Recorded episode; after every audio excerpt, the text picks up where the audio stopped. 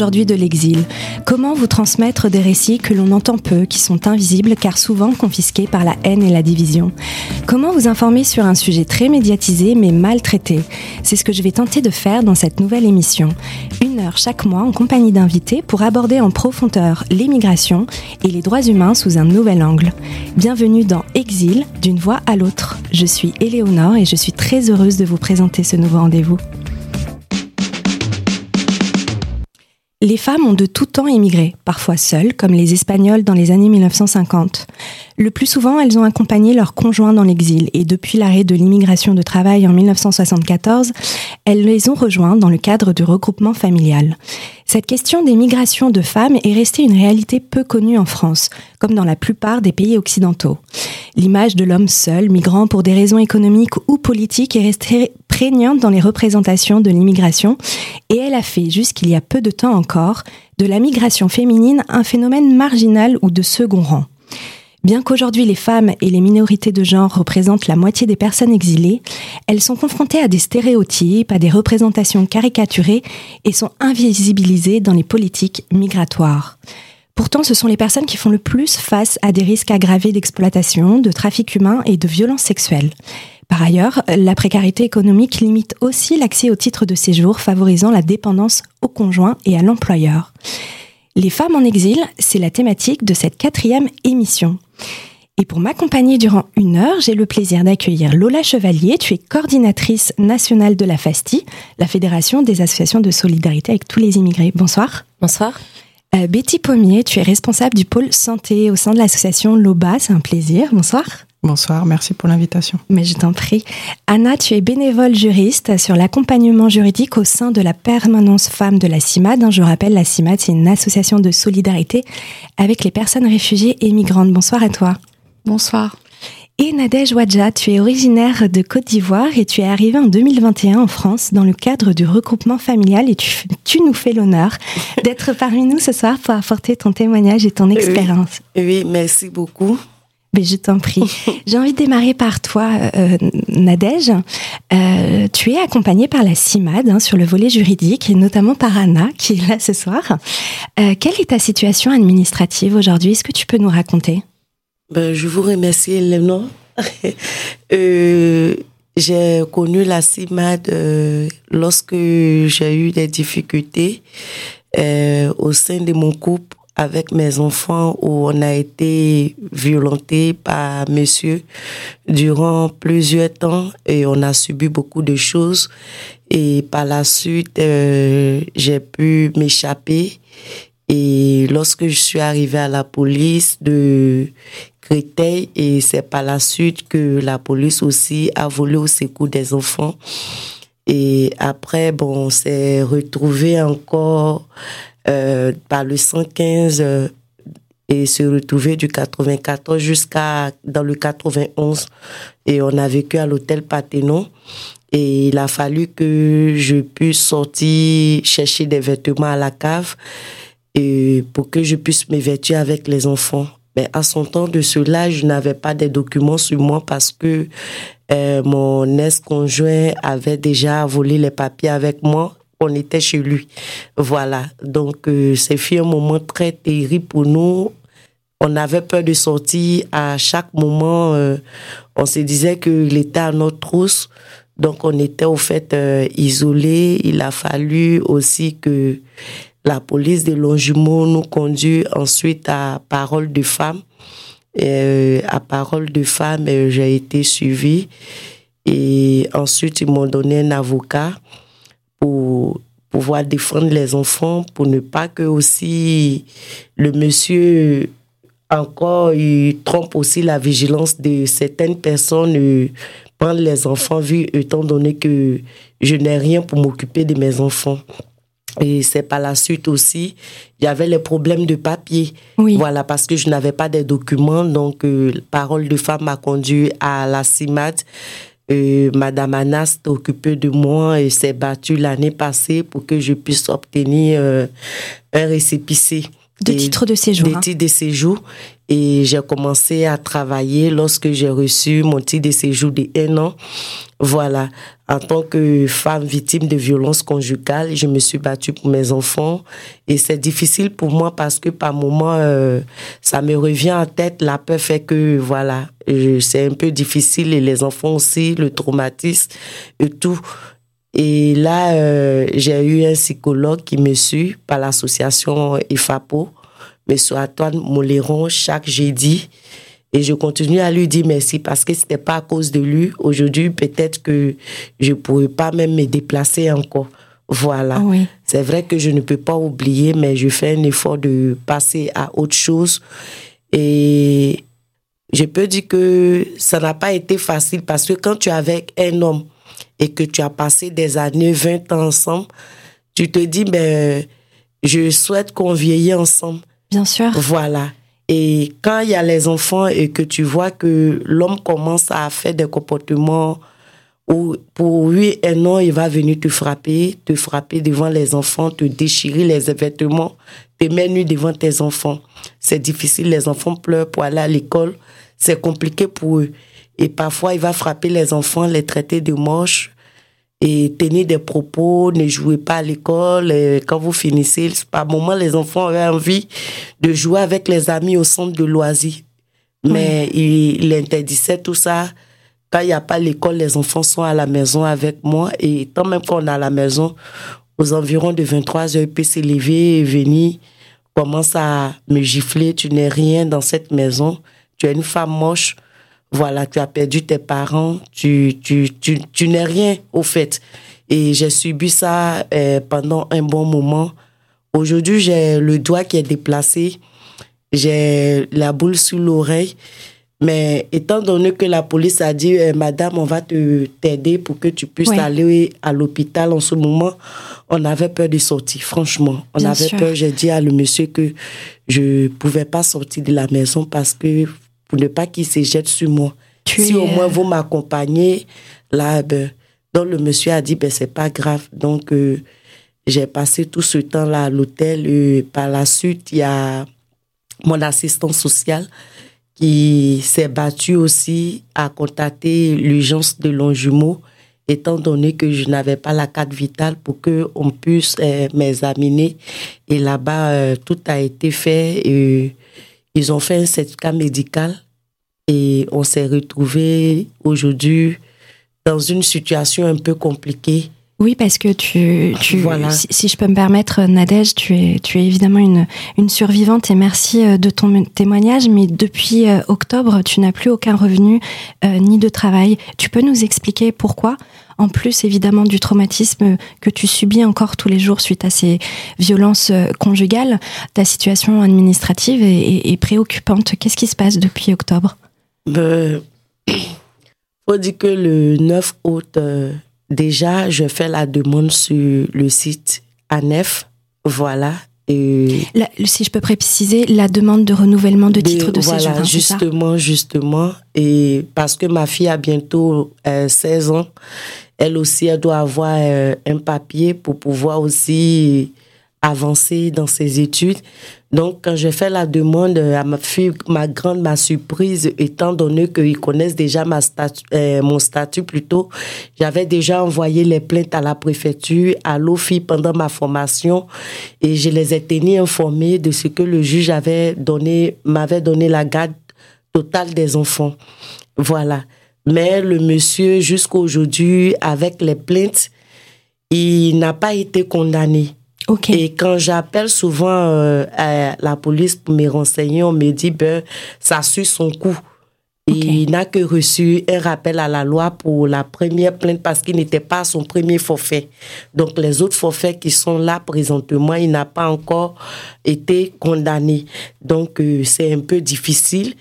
Et je travaillais en tant qu'assistance de vie. J'ai passé mon diplôme et j'ai commencé à exercer le 24 octobre. Mon titre de séjour a expiré. Ma patronne m'a appelé pour dire que je ne pouvais plus euh, continuer de travailler. Il faut que je lui ramène euh, mon titre de séjour. Voilà. Donc, euh, je suis restée comme ça à la maison. Moi qui n'avais plus pas des, des dettes, Je me fais, aujourd'hui, je fais face à des difficultés paiement de loyer. Bien sûr. Et paiement aussi d'électricité et aussi euh, charge des enfants. Bien sûr. Et j'ai même encore, euh, je n'arrive pas aussi à recevoir aussi les droits des enfants à la CAF étant donné que la pension alimentaire, le juge a décidé que ça passe par eux. Et c'est un peu compliqué. Je, je vis un moment, mais je, je reste brave dans la tête parce que je veux que les enfants réussissent. Je veux que les enfants euh, sachent qu'ils ont une mère qui ne va pas les lâcher, qui ne va pas les abandonner dans la main d'un père qui connaît pas l'importance, un père qui va les battre. Non, je vais me battre jusqu'à mon dernier souffle pour aider mes enfants. Raison pour laquelle que ce soit euh, quand j'ai été invitée par euh, Madame Eleanor, vous, je suis là Merci, et je Nadège. réponds pour dire que vraiment, il faut qu'il fasse quelque chose parce que c'est une maman qui déprime. C'est une maman qui pleure euh, loin de ses enfants. Elle se cache dans les toilettes pour pleurer. Quand même, elle sait que demain, ça serait difficile. Ça serait difficile pour manger. Elle veut pas montrer aux enfants qu'ils n'ont personne. Elle veut montrer aux enfants qu'elle est là pour eux. Donc, euh, c'est difficile. C'est difficile. Franchement, c'est très fort et justement, bah, je m'adresse à toi, Anna. Je, je vois ton émotion monter. Euh, tu es bénévole à la CIMAD depuis 8 ans. Euh, de- pardon, bah, un peu moins. Un tout petit peu moins, oui. en quoi la situation euh, de Natège, justement, son témoignage, est une situation courante pour bon nombre de femmes que la CIMAD accompagne? Oui, bah, malheureusement, la situation de Nadège euh, est représentative euh, des difficultés que peuvent rencontrer les, femmes dans leur euh, droit au séjour et, du lien qui peut malheureusement y avoir entre exposition aux violences et, difficultés de droit au séjour. Donc nous, sur cette permanence dont Nadège a parlé, femmes étrangères, personnes étrangères, puisqu'on accueille des personnes de, tout genre, mais de fait, on accueille beaucoup de femmes, très majoritairement des femmes, donc victimes de violences. Euh, on se consacre à accompagner dans le droit au séjour et la demande d'asile des personnes qui sont ou qui ont été victimes de violences. Donc, dans le cadre de l'asile, c'est un peu particulier puisque c'est plutôt des violences qui ont eu lieu au pays et pour lesquelles les personnes cherchent protection dans le cadre de l'asile euh, en France. Et dans le cadre du droit au séjour, ce sont des personnes qui subissent des situations de violence en France en tant que conjoints, conjointes de personnes françaises ou étrangères, euh, et qui, euh, du fait de ces violences, nécessitent d'être protégées. Dans le droit au séjour français actuel, il y a des dispositions qui permettent euh, de protéger euh, certaines personnes dans certaines situations. Ce droit, il existe, mais il est encore incomplet. Euh, on pourra revenir Oui. là-dessus. Euh, il nous protège notamment les personnes mariées, par exemple, mais pas les personnes paxées ou les personnes concubines. C'est donc un, un droit euh, partiel. Et de fait, il y a un certain nombre euh, d'obstacles qui se posent dans, le parc, dans les parcours administratifs des personnes et qui surexposent les personnes aux violences de genre, qui empêchent la distanciation de l'auteur des violences ou de l'autrice des violences, mais malheureusement c'est très souvent des auteurs de violences. Et, et tous ces obstacles, euh, nous, on est là pour essayer d'accompagner ces personnes. Alors, nous, on n'accompagne pas, les personnes sur euh, la partie violence. hein. Euh, Il y a des associations Oui. spécialisées euh, euh, qui font ça très bien. Nous, on accompagne vraiment sur les questions de séjour et le lien, encore une fois, entre séjour et exposition aux violences. C'est ce que j'allais te demander justement. Euh, en quoi les violences subies par les femmes est un facteur aggravant dans l'accès au droit Ben, c'est un facteur aggravant euh, dans l'accès au droit, euh, puisque de fait, quand on est victime de violences, souvent les violences administratives sont une stratégie de l'auteur des violences, euh, par exemple. euh, Et Ouais, on vient de c'est le voir avec ce, ce dont Nadège a parlé. L'auteur de violence va cacher les documents euh, euh, de la personne, ce qui va empêcher de pouvoir renouveler son droit au séjour, de pouvoir faire valoir euh, son droit au séjour, ou même d'engager des démarches, hein, euh, quelles qu'elles soient, d'insertion. Donc on va se retrouver isolé, on va se retrouver parfois en séjour même irrégulier, euh, puisque l'auteur du violence, c'est vraiment euh, la, violence administrative, on le voit hein, dans les dans la stratégie des auteurs, c'est c'est vraiment quelque chose qui revient très très souvent. Et euh, ce discours de toute façon sans moi tu n'es rien. Là, je parle des, des conjoints hein, qui ont qui sont français ou qui sont en séjour régulier et qui savent bien que la personne qui est venue en tant que conjointe de français ou en, dans le cadre du regroupement familial comme Nadège savent bien que que le, le droit au séjour des personnes dépend en fait d'elle et joue de, de ça. Donc il y a vraiment ce, cette dépendance euh, et il y a également euh, aussi donc comme je le disais euh, les violences vont empêcher aussi les personnes d'engager des démarches parce que on est voilà on, on, est dévalorisé on, on, on, on sait plus comment et on connaît on connaît mal les institutions et les procédures. Oui et puis il y a la violence la vulnérabilité pardon économique tout à fait, ouais. C'est-à-dire que euh, je, je, je, suppose que dans les femmes que tu accompagnes, euh, la, la, la, vulnérabilité économique engendre aussi une violence et, et, et, et accroît le manque d'accès aux droits. Bien sûr, mais de toute façon, euh, j'ai envie de dire pour les auteurs de violence, tout est bon euh, pour euh, accroître l'emprise et pour isoler euh, les personnes et, et, en effet la, la, précarité économique qui va par exemple si on n'a plus de droit au séjour comme le disait très bien Nadège on peut plus travailler on peut plus accéder à des prestations sociales. Et donc euh, comment on s'en va? Déjà une, une femme française euh, qui est euh, en France elle va peut-être arrêter son travail mais là quand on n'a plus de droit au séjour on peut plus rien faire. On a on n'a plus accès à rien. Et donc en effet on est en situation de précarité économique et c'est encore plus plus difficile, euh, encore une fois, de, de s'éloigner et de partir. Euh, je m'adresse à toi, Lola. Euh, tu, tu, travailles, donc tu es coordinatrice nationale à la FASTI. Est-ce que tu peux me présenter quelle est l'approche de la FASTI euh, Peux-tu me décrire en fait bah, vos missions et votre fonctionnement pour que les gens puissent comprendre? La FASTI, du coup, c'est donc c'est un réseau d'associations euh, qui est un réseau d'une cinquantaine d'associations réparties euh, en France et qui font, qui ont de nombreuses actions de solidarité avec les avec les personnes immigrées, donc des cours de français, beaucoup de permanences juridiques et administratives, euh, mais aussi euh, de de l'accompagnement à la scolarité, des sorties, et donc c'est des actions de solidarité avec les personnes, mais aussi des lieux euh, de rencontres, d'échanges. Voilà, c'est et beaucoup de beaucoup de mobilisation, d'action, de sensibilisation. C'est un réseau qui est très euh, très militant et qui porte des valeurs euh, féministes, anticapitalistes, anticolonialistes et anti et antiracistes. Et nous, à la fédération, en fait, l'idée c'est euh, bah, d'animer ce réseau, d'avoir des espaces, des espaces fédéraux, en tout cas pour que les militantes et les militants se rencontrent au niveau euh, au niveau national. Et donc moi, je coordine coordonne euh, la commission femmes. Donc a un espace euh, non mixte, un espace fédéral non mixte qui réunit bah, des femmes, des militantes, des astis, des, des, des personnes qui sont qui au début sont rentrées par la porte un peu accompagnement et qui qui deviennent militantes. Enfin voilà. Donc c'est toute cette toute cette, cet espace là. Et l'idée c'est vraiment donc cette analyse, en tout cas féministe, cette dimension féministe d'analyse des politiques migratoires, elle est vraiment présente dans notre réseau. Et enfin, ça me fait repenser à ce que vous avez dit, euh, Nadège et, euh, et Anne et Anna.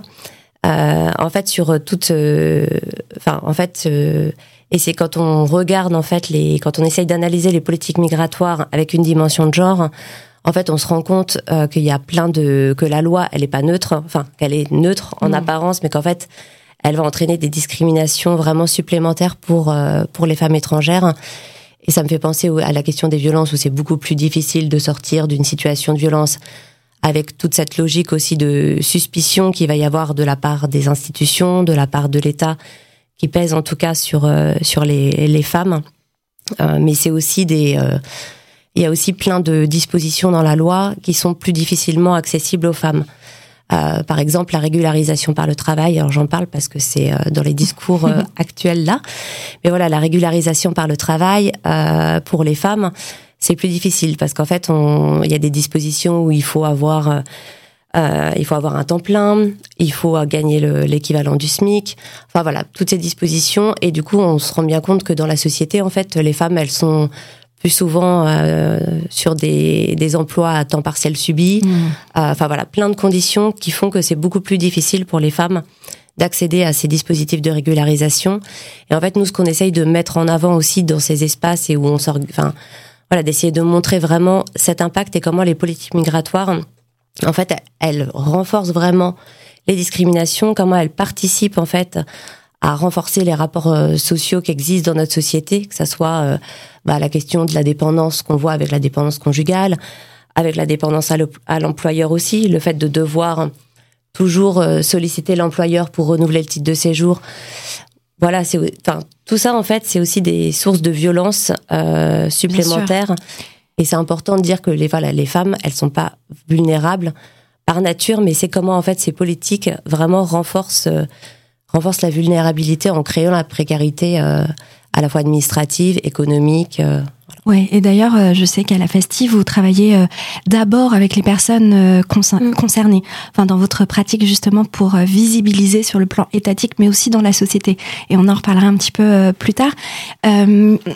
En fait, j'aimerais aussi qu'on aborde aujourd'hui euh, les violences euh, sur le parcours euh, d'exil pour le rappeler. Donc, les femmes sont aussi les premières victimes hein, de guerres ou de conflits politiques, de déplacements liés à des catastrophes écologiques, de famines ou des épidémies. Et dans certains contextes culturels ou sociaux, elles subissent aussi des violences hein, réelles ou symboliques. Et donc, le parcours d'exil passe aussi pour certaines par l'emprunt des routes migratoires et malheureusement par des violences euh, subi. Euh, on sait que euh, selon hein, le Haut Commissariat des Nations Unies pour les réfugiés, que c'est plus de 88% des demandeuses d'asile qui ont été victimes d'agressions sexuelles. C'est absolument colossal. début septembre, il y a eu la revue scientifique internationale The Lancet qui a publié une enquête de santé publique inédite menée sur 273 demandeuses d'asile à Marseille, corrélant la migration et la violence sexuelle dont elles sont victimes. Et on peut retrouver euh, ces témoignages, hein, notamment sur euh, sur le site du Monde. Et, et, cette, cette enquête qui a été menée sur de nombreux mois, elle met vraiment en exergue la, violence hein, euh, sur le corps des femmes. Euh, donc il y a la double peine hein, d'être euh, évidemment personne exilée sur une route migratoire avec tout ce que ça implique, mais aussi victime de violence. Est-ce que Betty, tu peux présenter un peu l'association LOBA? Je te laisse le plaisir de présenter les activités de LOBA. Ok. Loba, ça veut dire euh, exprime-toi en lingala, donc une langue parlée en République démocratique du Congo. Et l'association, elle a été créée en 2008 par euh, deux hommes, euh, deux danseurs, qui avaient comme premier objectif d'utiliser l'art et de mettre l'art au service de la cité, des citoyens, pour pour faire valoir leurs droits, pour faire valoir leur leur voix. Et euh, donc l'association a pris une autre dimension en 2016 lorsque un des cofondateurs, euh, Bolewa Sabourin, a rencontré le docteur euh, Denis Mukwege, le gynécologue obstétricien, et où ils ont échangé autour de la prise en charge qu'il a construite en République démocratique du Congo, en zone de conflit armé, à destination des femmes survivantes du viol utilisé comme arme de guerre, qui est une approche holistique en fait, il va proposer euh, euh, de l'aide juridique, de l'aide sociale, de l'aide médicale et de l'aide psychologique. Et euh, il faisait le constat que la, la, prise en charge psychologique classique euh, pouvait avoir ses limites auprès de, de, de, tous les traumatismes que ces femmes avaient pu subir et que utiliser ben, justement d'autres outils comme l'art par exemple avait une toute autre portée et pouvait être complémentaire de de, de, de, la guérison. Et donc, en tant que danseur, euh, Boléwa Sabourin a, a, voulu utiliser la danse comme, comme outil euh, thérapeutique pour ces femmes. Et donc, euh, on a développé euh, une thérapie qu'on a appelée recréation, qui permet à ces femmes, par la danse, de pouvoir libérer leurs paroles, libérer leur corps et de, de reconnecter en fait les deux car souvent après ces traumatismes, euh, les, les femmes euh, sont complètement déstructurées, se dissocient. Et en fait, en alliant ces, ces, deux éléments, elles permettent de voilà de se reconstruire et de se réparer.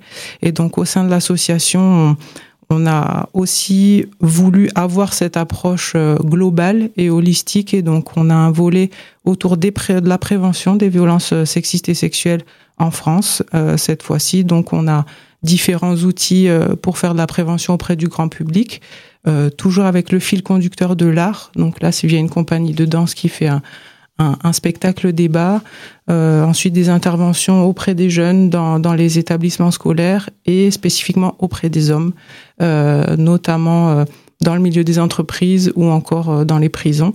Et après le volet euh, curatif, voilà, avec avec cette thérapie à destination des femmes des femmes survivantes. les bénéficiaires de l'OBA sont principalement des personnes exilées. Qu'est-ce que tu constates lorsqu'elles participent les premières fois aux, aux ateliers de danse-thérapie alors, pour parler de nos bénéficiaires, je veux juste préciser euh, qu'elles, euh, voilà, on accompagne environ 250 femmes par an et elles sont en grande majorité, euh, elles viennent d'Afrique subsaharienne. Et, euh, et, donc, dans les premiers ateliers, en fait, elles vont commencer plutôt par verbaliser des, des problèmes physiques elles vont parler de, de douleur ou elles vont nous dire qu'elles ont du mal à dormir, euh, etc. Et, euh, et, ensuite, dans les phases de danse, on peut remarquer euh, euh parfois une, une difficulté à, à, se projeter dans l'espace. Euh, sur certains exercices d'étirement en fait simples où on va leur proposer par exemple mettre les bras en croix. On va voir que il y en a, elles vont plutôt mettre les bras vers le haut, elles vont pas être complètement en fait en phase avec comment elles se perçoivent en fait à l'intérieur d'elles-mêmes et, et dans l'espace. Euh, ce que je voulais préciser aussi, c'est que c'est des ateliers en groupe et que l'effet groupal a vraiment une, une, très grande importance. Euh, parfois, dans les premiers ateliers, il y en a euh, qui, euh, voilà, qui, qui, ne veulent pas euh, directement se livrer, mais on essaye de d'instaurer un climat de confiance, un climat confidentiel où on n'est pas obligé de parler, on n'est pas obligé de danser, on peut arriver à l'heure qu'on veut. voilà, on, on, fait en sorte que ces femmes où on sait qu'elles sont dans, dans, dans, toutes les démarches que vous avez précisées, avec toutes les difficultés et leurs problèmes de santé mentale, elles n'ont pas forcément la, la construction pour pour se présenter euh, et, euh, et prendre pleinement en fait cet atelier. Donc on leur laisse le temps, on leur laisse l'espace. Et euh, s'il y en a qui viennent depuis plus longtemps, elles vont vraiment avoir ce rôle de porter euh, mmh. les nouvelles. Donc il y en a qui arrivent à se livrer parfois dès le premier atelier et c'est vraiment très très fort. Et puis d'autres, voilà, c'est petit à petit. Euh, Nadège, je m'adresse euh, à toi. Euh, en parlant de, de, de, la santé mentale, j'ai une question euh, qui, qui, qui, me vient en fait euh, en écoutant ton témoignage. Où trouves-tu la force pour continuer de, de, de, te battre comme tu le fais malgré toutes les difficultés? Bon, je, je vois mes enfants. Voilà, mes enfants me donnent pratiquement la force. Voilà, mes enfants me donnent la force. Voilà, parce que nos personnes, c'est qui comptait voilà, quand il me regarde, il s'est dit, ah, ça va aller. Voilà. Parce que, un moment donné, quand ça n'allait pas, je me rappelle, mon fils de 10 ans a dit, maman, mais comment tu as fait pour prendre un papa comme ça? Mmh. Tu vois? Oui. Donc aujourd'hui, où il est, il s'est dit que il n'a personne si c'est pas moi. Et quel est le message Donc, que tu aimerais adresser aux femmes qui se trouvent dans la même situation que toi? Aujourd'hui, je dis aux femmes de faire pour les enfants, de faire pour les enfants qui n'ont pas demandé à venir au monde. Et si on les met au monde, on doit leur donner la joie de vivre, leur donner la joie de s'épanouir, de grandir en bonne santé. Parce que un enfant qui est déjà qui est marqué par les blessures de violence, c'est quelque chose de grand. Bien sûr. Même à l'école, c'est difficile. Il y aura toujours ce schéma-là. Même quand il est à l'école, il va toujours se rappeler euh, est-ce que ma mère elle va bien? Oui. Est-ce que ma, même quand tu vas, souvent même l'arrivée parfois quand euh, je dis bon, euh, je vous accompagne, vous partez et moi je vais bosser. Mon fils me dit maman, tu vas, tu viens à quelle heure? Maman, sois prudente. Tu vois, ça trouve que il est beaucoup affecté par ce. Bien sûr. Donc, euh, c'est à moi maintenant de lui montrer que ça va. Ouais. Est-ce qu'ils sont Même si à l'intérieur, je me sens toujours déchirée, blessée, même si elle fait face aux difficultés, mais je ne le montre pas, je le montre que ça va. J'ai des personnes de bonne volonté qui nous aident à aller de l'avant et c'est on doit plus regarder en arrière et je dis aux femmes de sortir parce que la vie est précieuse la vie est précieuse parce que si aujourd'hui tu aimes quelqu'un et que tu te mets avec une personne qui ne t'aime pas et qui est en train de te détruire, non seulement mentalement, tu perds confiance en toi. Bien et, sûr. Et quand tu perds confiance en toi, ça agit automatiquement sur les enfants. Mm. Moi, aujourd'hui, je peux dire que c'est une grâce, je suis sortie de là. Mais il y a d'autres qui sont restées, elles sont mortes. D'autres ont perdu l'œil. Bien sûr. Voilà. Moi, j'ai un doigt qui ne fonctionne plus. Voilà. J'ai les boules euh, sur l'oreille qui est là. Mais malgré ça, euh, c'est difficile. Donc, si tu restes là, que tu perds la vie, qu'est-ce que tes enfants vont devenir? Mm. Est-ce que quelqu'un d'autre pourra donner l'affection à tes enfants comme toi tu le fais? Bien sûr. À la CIMAD, Anna, justement, ces situations euh, que, que, que l'on vient euh, d'évoquer, euh, que ce soit avec euh, Betty, Anna et Nadège, ces situations donc sont, sont récurrentes. On, a, on peut appeler ça des violences institutionnelles. Hein. Et, euh, et ce qu'on ce qu'on peut voir aussi, c'est que il y a plusieurs types de, de violences institutionnelles, hein. Euh, et notamment les demandes abusives de la préfecture qui sont parfois illégales. Tu me disais, par exemple, en préparant cette émission, euh, que la personne victime de violence maintient son droit au séjour. Et pourtant, certaines préfectures demandent une condamnation. Euh, pareil, les violences au commissariat lors d'un refus de plainte ou lors de la demande d'asile avec la mise en doute de la véracité du, récit qui renforce le psychotraumatisme euh, ou parfois parce qu'il y a des pertes de mémoire et des incohérences euh, liées au trauma. Qu'est-ce que toi tu peux dire sur ces violences institutionnelles qui sont nombreuses? Oui, bah, tu, tu en as déjà un peu parlé. En effet, euh, c'est un combat de, de, tous les jours de défendre euh, le droit au séjour et le droit d'asile des femmes euh, étrangères qui ont été victimes de violences ou qui sont victimes de violences, puisque, comme tu le disais, il y a des demandes qui sont on peut qualifier d'abusives, euh, notamment pour les preuves des violences. Euh, on va demander, comme tu l'as dit, par exemple, une condamnation alors que les violences peuvent être apportées par tout moyen. Et, et, vraiment, euh, c'est quelque chose pour lequel on se bat. Ce n'est pas forcément une condamnation euh, du conjoint auteur de violence, euh, ni même une plainte, par tout moyen.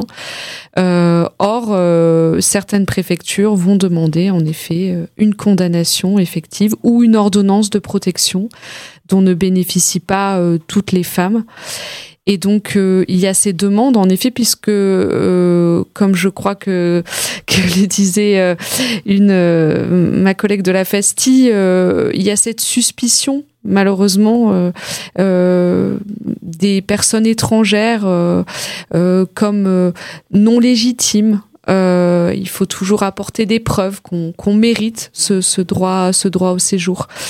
Et donc il y a euh, donc ces demandes euh, abusives euh, qui n'ont pas lieu d'être, parfois même des pièces qui ont déjà été données, on redemande les mêmes pièces pour faire durer l'instruction des demandes. Et puis tu l'as aussi dit, les difficultés, elles peuvent être à la préfecture, mais elles peuvent être aussi au commissariat. Une personne qui va ne subir entre guillemets que des violences psychologiques dont on ne va pas accepter de recevoir la plainte mmh. et qu'on va inviter plutôt à déposer une main courante.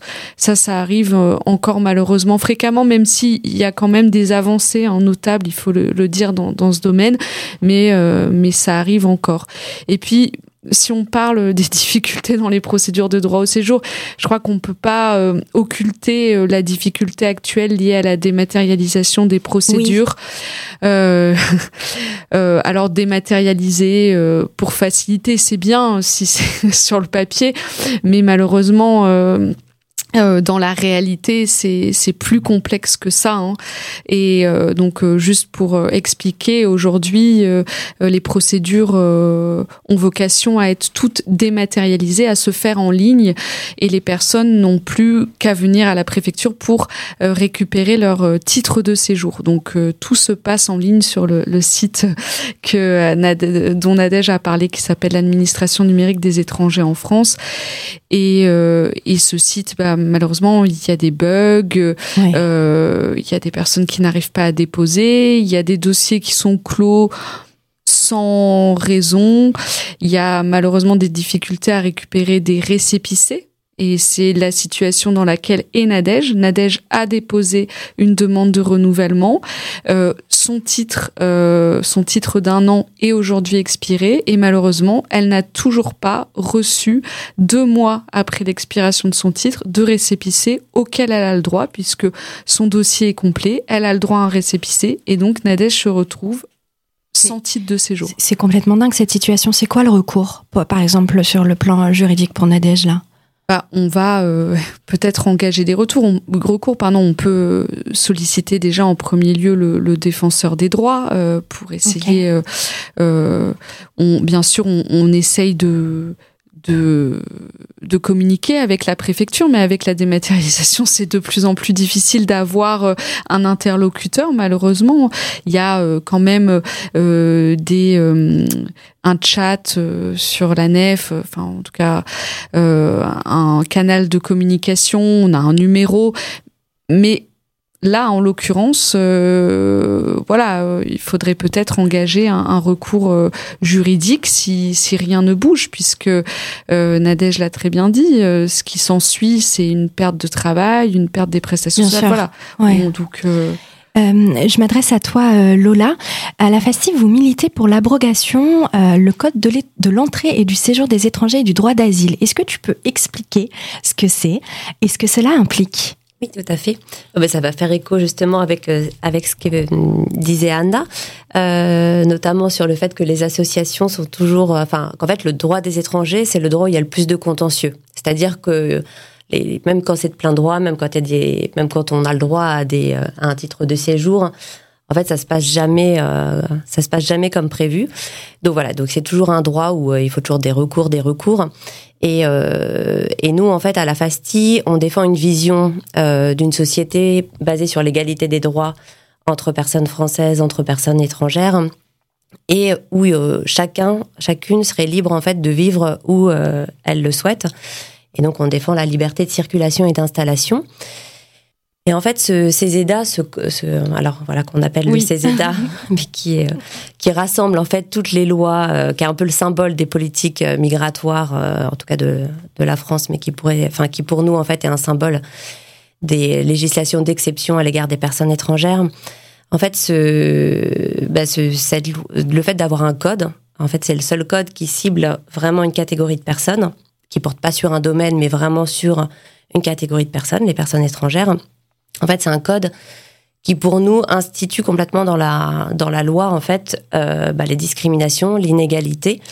Et, euh, et, en fait, c'est tout ce que euh, voilà, c'est aussi venu cette l'idée de cette campagne. C'est que là, par exemple, bon, ah, c'est il y a une loi qui est en train d'être débattue, et c'est là plus un peu plus de la trentième en 40 ans. Oui. En fait, tous les un an et demi, on a une nouvelle loi euh, une nouvelle loi sur l'immigration qui est votée, voilà, avec toujours des retours en arrière, un droit qui devient de plus en plus restrictif, plus répressif. Et en fait, c'était le constat aussi de se dire, mais en fait, euh, enfin. on est toujours euh, toujours en train de mmh. lutter, on est toujours dans une position défensive à essayer de de de de, de pas perdre ça, de pas de réussir à remettre quelques quelques articles dans la loi qui seraient un peu plus positifs. Et en fait, euh, et en fait, nous, on s'est dit à un moment, enfin, en fait, c'est le ce, ce code des étrangers, en fait, il est il est pas réformable, il est pas discutable. Et en fait, il faudrait l'abroger. En fait, ce serait un premier pas vers la liberté de circulation et d'installation.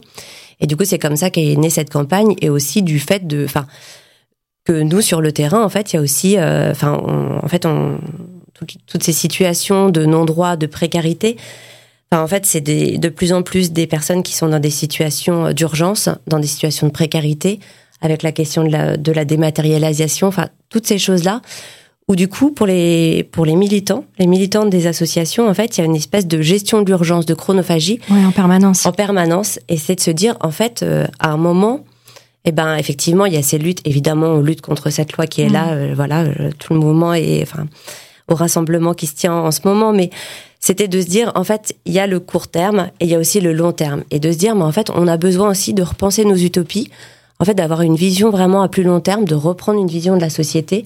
Et en fait, voilà, c'est de, dire, ben, oui, on a développé toute une campagne avec l'idée que, et s'il y avait plus de ces EDA, eh ben, en tout cas, il y aurait, on serait dans une société qui serait beaucoup plus égalitaire oui, et justement, euh, là, on était vraiment sur euh, sur la partie euh, France et le droit français. Et ben justement, parlant de droit français, le droit français ne prend pas en compte les violences subies sur le parcours d'exil. Ça, c'est un autre point qu'on pourrait évoquer longuement. Et, et du coup, j'aimerais qu'on parle de la sur de la partie de la santé mentale, qui est un peu un angle mort hein, sur les politiques migratoires. comment vous faites à l'OBA, Betty, pour pour accueillir justement la parole des, des femmes victimes? Comme je le disais un peu tout à l'heure, on, a essayé de proposer un espace euh, qui soit très ouvert en fait pour euh, pour ces femmes au vu de toutes les problématiques qu'elles rencontrent. Et, euh, je rebondis sur ce que vous disiez dans les ateliers dans dans les phases de parole. Il y a très très très régulièrement la question de toutes ces démarches administratives revient parce que c'est vraiment quelque chose qui qui, qui les pèse en fait quotidiennement et en fait quand elles ont l'impression d'avancer sur d'autres plans sur euh, euh, sur le logement, sur autre. Et en fait, il y, y, a toujours cette épée de Damoclès en fait qui est au-dessus de leur tête et qui et qui qui fait que voilà, elles sont pas euh, complètement euh, voilà elles, elles arrivent pas en fait jusqu'au bout pour, pour, pour pour pouvoir être tranquilles en fait au final. Et donc euh, euh, oui, donc on, on travaille avec euh, des structures euh, médico-sociales en Île-de-France qui qui du coup vont accueillir des femmes sur différents plans et elles les accompagner sur le volet social, sur sur le volet juridique ou autre. Et donc on constitue un pilier de plus au, sur la santé mentale pour pour toujours avoir cette approche holistique. Et, euh, et du coup, euh, voilà, l'espace, euh, cet espace s'inclut dans une approche et dans un parcours global qui fait qu'elle se retrouve vraiment accompagnée du, du, début jusqu'à la fin. Et, et, donc voilà, sur ces deux heures d'atelier, je vous disais, elles peuvent venir voilà à l'heure qu'elles veulent, partir à, l'heure qu'elles veulent. on, on essaie de, de, créer vraiment un espace de bienveillance, d'écoute et euh, on leur propose aussi de pouvoir choisir leur propre musique aussi pour qu'elles mm. euh, puissent au maximum se libérer l'esprit, se libérer le corps. Et, euh, et voilà. Vous, vous, êtes un peu en train de vous développer partout en France. Est-ce que tu peux nous expliquer le, justement parce qu'en fait il y a un vrai besoin concrètement hein, pour euh, pour la prise en charge sur euh, la partie holistique des personnes, des femmes exilées. Euh, il y a beaucoup de demandes. Oui, parce que ben, aujourd'hui, le secteur de la santé mentale euh, classique en France, euh, enfin le secteur de la santé euh, d'ailleurs, mmh. est, est, est, à la peine. et puis déjà en France, euh, mais euh, culturellement parlant, c'est peut-être compliqué de s'investir dans un suivi euh, psychologique classique, au vu de toutes les représentations que ça peut avoir, au vu du coût que ça peut représenter, et au vu de la voilà de la couverture maladie dont, dont on peut disposer. Donc, on va pas forcément de prime abord vers un suivi psychologique classique. Et, euh, et donc, euh, nous, aujourd'hui, voilà, on, on, propose ça vraiment en complémentarité euh, de, de ce dispositif classique. Et aujourd'hui, oui, donc on est en Ile-de-France. On mène une recherche, en fait, sur notre thérapie depuis 2021. Donc, il y a une, doctorante en psychologie clinique pardon qui euh, qui fait sa thèse actuellement sur notre thérapie qui a pour objectif de euh, valider scientifiquement euh, les effets sur la santé mentale des femmes et de pouvoir nous ensuite appuyer appuyer notre protocole dans dans d'autres structures et de pouvoir voilà effectivement nous essaimer parce qu'on a effectivement beaucoup de demandes.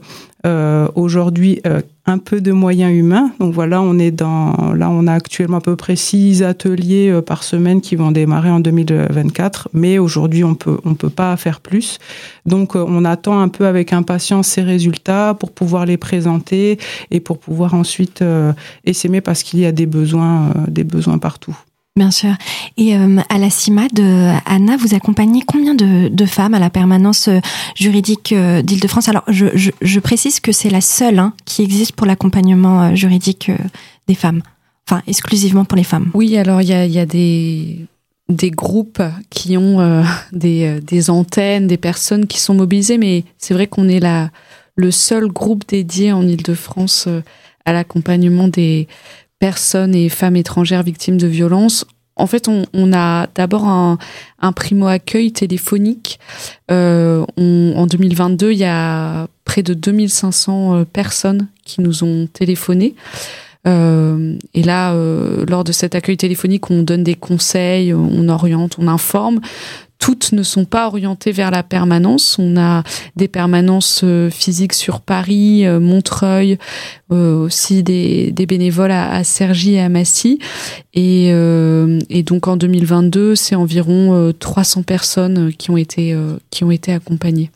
300 personnes, ah oui, c'est quand même beaucoup pour une, une équipe de combien de bénévoles? On est une vingtaine de bénévoles actif ou retraité, ça dépend, euh, mais ça, ça, ça, demande du temps. Et, et, selon toi, comment on peut guérir de violence quand il n'y a pas de reconnaissance juridique? Alors, euh, c'est une question difficile. Je ne sais pas de, de, quelle euh, reconnaissance juridique. Est-ce qu'on parle de la, de la condamnation de, de l'auteur des, des, violences? Ça, je je ne saurais pas euh, euh, répondre. Après, je pense qu'il y a plein de façons de, de se reconstruire. Euh, et mais c'est vrai que, que la question de la reconnaissance, en effet, des violences par une instance juridique est quelque chose de, de fondamental, bien sûr.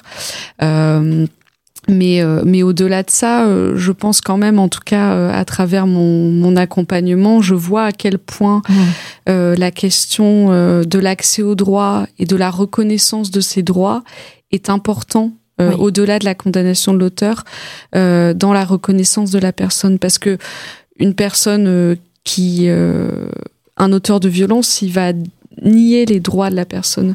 Et, et, et je pense que c'est vraiment le rôle des institutions de de dire à ces personnes voilà vous avez des droits vous êtes une personne vous êtes un une individu euh, euh, un individu qui compte euh, et qui compte dans cette société et, et, qu'on souhaite protéger. Donc la reconnaissance des droits à mon avis est, fondamentale. c'est la base. Lola pourquoi les femmes sont-elles les dernières prises en compte des politiques migratoires? Alors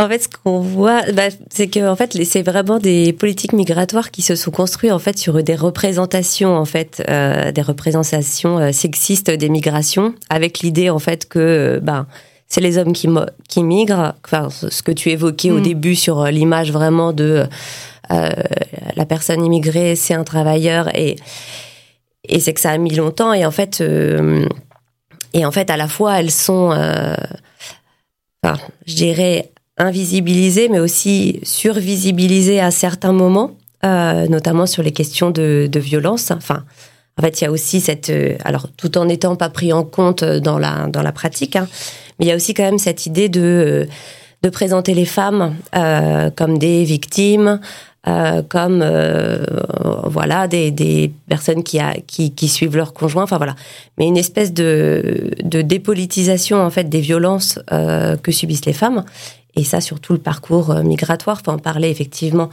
des raisons du départ parfois, euh, sur le parcours migratoire, à l'arrivée en France, enfin ce continuum des violences. Et en fait, ce qui est important, c'est de, bah oui, de, faire progresser évidemment pour que les politiques euh, migratoires, en tout cas, intègrent plus la dimension de genre, que ce soit dans l'examen des demandes d'asile, dans la question des violences, la protection des femmes victimes de violences, mais aussi de, vraiment de montrer qu'en fait toute cette violence qui est subie tout au long du parcours, en fait, on a l'impression qu'elle est qu'elle est comme ça, mais en fait non, elle est vraiment le résultat de, de politiques, euh, parce que c'est des politiques qui sont aveugles au genre, parce que c'est des politiques qui ferment toutes les routes migratoires. Enfin, voilà, et de, de, de dire effectivement, euh, oui, c'est le, enfin c'est à nous toutes aussi dans, dans nos associations d'essayer de porter mmh. en tout cas cette cette parole, de rendre visible euh, les femmes, de, de, enfin nous c'est ce qu'on essaye de faire en tout cas dans les astis, dans notre réseau c'est de dire, mais en fait, euh, oui, les femmes, elles, euh, elles sont actrices de leur euh, de leur migration aussi. Elles sont pas des, seulement des rejoignantes. Bien sûr. Et puis même, en fait, elles sont actrices. Elles vivent dans cette société-là. Et en fait, d'essayer de mettre en place bah, des des choses pour pour qu'elles puissent elles aussi ben, être visibles dans leur dans leurs paroles et justement contrecarrer un peu toutes ces politiques qui tentent de les de les invisibiliser. Et je repense aux espaces un peu de de solidarité, enfin ces espaces qui font du bien. Et là, voilà, j'étais à l'Asti de Petit-Quevilly aujourd'hui à Rouen. Et en fait, c'est vrai que ça revient souvent. En fait, c'est dans les Astis, il y a aussi des groupes de femmes qui se créent. Et ces moments en fait de solidarité entre femmes, de pouvoir justement s'informer sur ses, sur ses droits soi-même, de pouvoir agir, enfin voilà, c'est quelque chose je trouve qui est important et en tout cas apporté euh, voilà, en tant que. Et, justement, il y a une, une, euh, une question que j'aimerais que tu abordes. Euh, c'est la question antidécoloniale qui est euh, très prégnante dans, le, dans, dans, dans, les valeurs que porte la FASTI. Est-ce que tu peux nous expliquer le lien?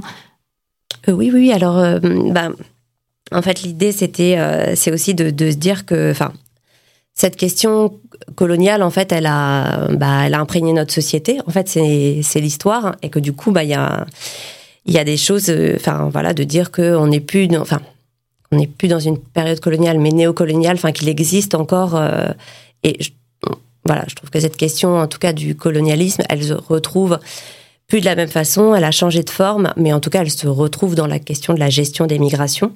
Euh, dans à la fois avec les rapports entre les pays du Nord et les pays du Sud, qui sont des rapports complètement déséquilibrés et où on voit qu'il y a une pression euh, bah, des États occidentaux, de la France, euh, pour créer des accords euh, qui vont être des accords de réadmission. Enfin voilà, tout ce qui est tout, enfin vraiment qu'il y a quelque chose autour de la gestion des migrations et sur la question aussi féministe où où on est quand même sur bah, voilà toutes les tous les débats qu'il y a depuis en tout cas où les années 2000 sont assez symptomatiques de ça et qui continuent sur la question du foulard, sur la question de, de, l'intégration, en tout cas de, de la question de comment euh, les droits des femmes sont aussi instrumentalisés à des fins racistes. Voilà, tout ça, c'est des choses en tout cas qu'on qu'on retrouve qui, qui sont permanents, qui changent de forme, mais en tout cas qui restent, euh, voilà, avec l'idée de ben euh, l'intégration, l'intégration des femmes, ça passerait par par l'égalité, par la, enfin voilà, par la laïcité, enfin voilà, tout un discours en tout mmh. cas euh, qui est effectivement, euh, bah voilà, qui est dans la dans, dans la continuité. ouais. ouais. Justement, en parlant de, de continuité, euh, j'aimerais qu'on aborde un petit peu la, la loi euh, asile-immigration qui est, en train d'être votée. Euh, est-ce que, est-ce que Anna, tu, tu veux en, nous en parler? Comment la CIMAD justement se, se, se positionne par rapport à cette loi? Euh, du côté de la CIMAD, euh, je crois que la position est assez claire. Hein. c'est celle du, du retrait euh, du, du, projet de loi.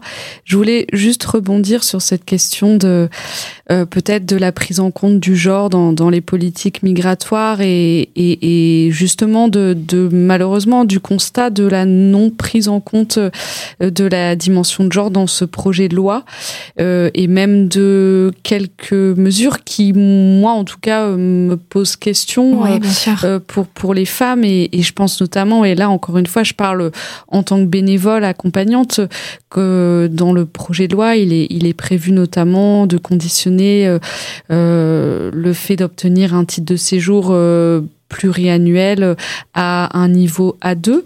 Euh, on, on, sait bien euh, malheureusement que, que, une partie des femmes qu'on accompagne, non pas toutes, euh, mais même s'il faut en effet aussi sortir de cette vision euh, misérabiliste ou en tout bien cas sûr. victimisante des femmes, et toutes n'ont pas eu accès euh, à des cours de français ou à une scolarisation jusqu'à voilà jusqu'au supérieur, et, et, du coup certaines vont avoir peut-être plus de difficultés à atteindre atteindre ce niveau A2 euh, pour obtenir un, donc euh, un niveau européen à deux euh, de pour obtenir le titre de séjour pluriannuel et, et moi je c'est vrai je, je me posais la question euh, quand j'ai vu cette mesure dans le projet de loi euh, euh quelles conséquences ça. ça. va avoir mmh. sur les, les dames qu'on accompagne de même le fait de conditionner le, le regroupement familial au fait d'avoir un niveau à A1 comment les personnes vont obtenir ce niveau A1 et comment quel, à quel cours elles vont accéder? Est-ce que ça ne va pas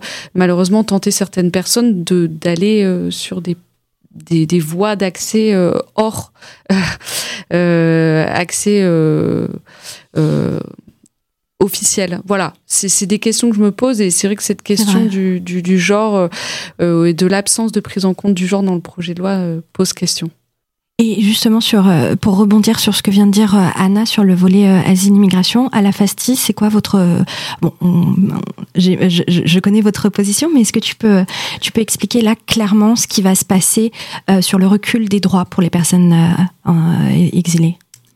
Alors, sur le, sur le recul des droits, bah, il va y en avoir plein, euh, parce que je pense que c'est une des lois les, les plus dures qui va être votée. Donc il y a effectivement toute cette question euh, sur la, le conditionnement du niveau de, de français pour, pour plein de titres de séjour, notamment les titres les plus... Euh, ceux qui permettent le plus de stabilité. Donc encore une fois, les femmes vont rester avec des titres d'un an, renouvelables, renouvelables, enfin voilà, tout ce qui est précarité.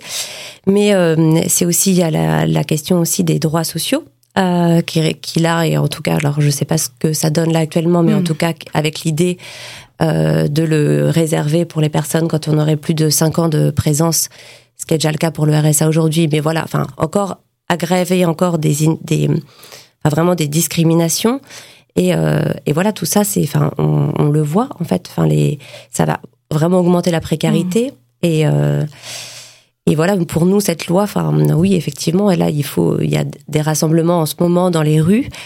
Et euh, j'espère qu'il y a des gens qui écoutent l'émission, mais j'espère aussi qu'il y a beaucoup de gens qui sont dans la rue en train de se mobiliser. Oui, on espère, on espère tous. Euh, Est-ce que Betty, tu veux rajouter euh, quelque chose sur, euh, sur la partie euh, santé mentale et prise en charge des femmes? Je voulais déjà saluer Nadège pour, pour le témoignage que tu as livré parce que c'est euh, ça fait partie aussi des choses que je, que je peux entendre euh, en tout cas avec toute la force que tu as témoigné toute euh, toute la résilience dont tu fais preuve vis-à-vis des épreuves que tu as traversées. Et c'est vraiment ces moments-là aussi qu'on qu'on cherche, on, essaie que les femmes puissent extérioriser en fait tout ça et, trouver en fait du soutien euh, autour d'elles, euh, avec les professionnels ou avec d'autres femmes, et justement se, connecter aussi à ces autres femmes euh, qui, qui, ont pu vivre des, des, situations similaires. donc voilà, déjà, déjà bravo. Et euh, ben oui, nous on continue ce, ce, ce travail de, de, longue haleine. Euh, ce que j'avais pas précisé aussi, c'est que pendant lors de nos ateliers, c'est un psychologue et euh, un ou une psychologue et un danseur et une danseuse qui interviennent. On avait à cœur qu'il y ait ces deux professionnels qui puissent apporter leur leur expertise artistique et, euh, et que la danse aussi permettait de euh, les femmes en fait quand euh, du coup quand elles arrivent dans nos ateliers elles ont voilà, elles ont des difficultés à, à, libérer euh, leurs paroles, à extérioriser les choses et que l'art avait aussi cette euh, capacité à les aider à recréer, à se réimaginer et que c'est vrai que c'était des, des, choses que voilà elles étaient dans l'incapacité de faire à ces moments-là et euh, on leur propose aussi tout un volet euh, extérieur aux ateliers euh, avec des sorties artistiques, des spectacles pour qu'elles voient aussi la danse sous un sous une autre forme. Ça c'est super chouette.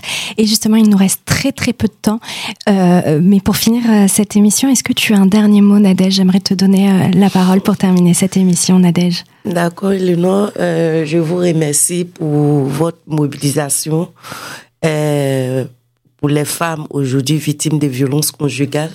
Je pense que à travers cette émission, euh, l'État français tiendra compte de toutes ces souffrances que nous vivons aujourd'hui et nos difficultés, nos failles vis-à-vis -vis de nos enfants. Et Merci. vraiment, on souhaite que la situation puisse être régularisée afin que nous, les moments, on puisse être épanouis. Donc, c'est un peu ça, quoi. Merci infiniment, Nadège, pour ton témoignage. Et on espère de tout cœur que ta situation, euh, voilà, va, va pouvoir s'améliorer avec, euh, avec l'aide de, de, la CIMAD. je, voilà, je mets un peu la, la pression sur toi, Anna.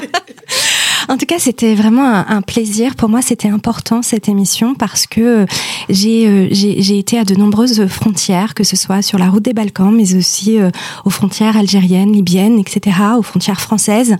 Et euh, j'ai pu j'ai pu expérimenter cette difficulté à récolter le témoignage des femmes. J'ai pu aussi voir de moi de moi-même euh, aux, différentes frontières les, les, femmes victimes de violences qui avaient peur et qui avaient euh, évidemment euh, avaient vécu le pire juste parfois à l'instant. Donc c'était pour moi important de pouvoir en parler aujourd'hui avec vous. Je vous remercie, merci Anna pour pour pour ton éclairage juridique. On peut retrouver toutes les actualités de la CIMAD sur les réseaux sociaux et sur le site. Merci Betty. On peut retrouver évidemment l'OBA sur les réseaux sociaux merci et un super site internet, je le précise. Pareil pour la Fasti euh, sur tous les réseaux et toutes vos actualités et les ressources que vous mettez à disposition à tout, tout le monde. Fait. Merci Nadège et on se retrouve début janvier pour une nouvelle émission sur les frontières françaises. Merci, à bientôt. Au revoir.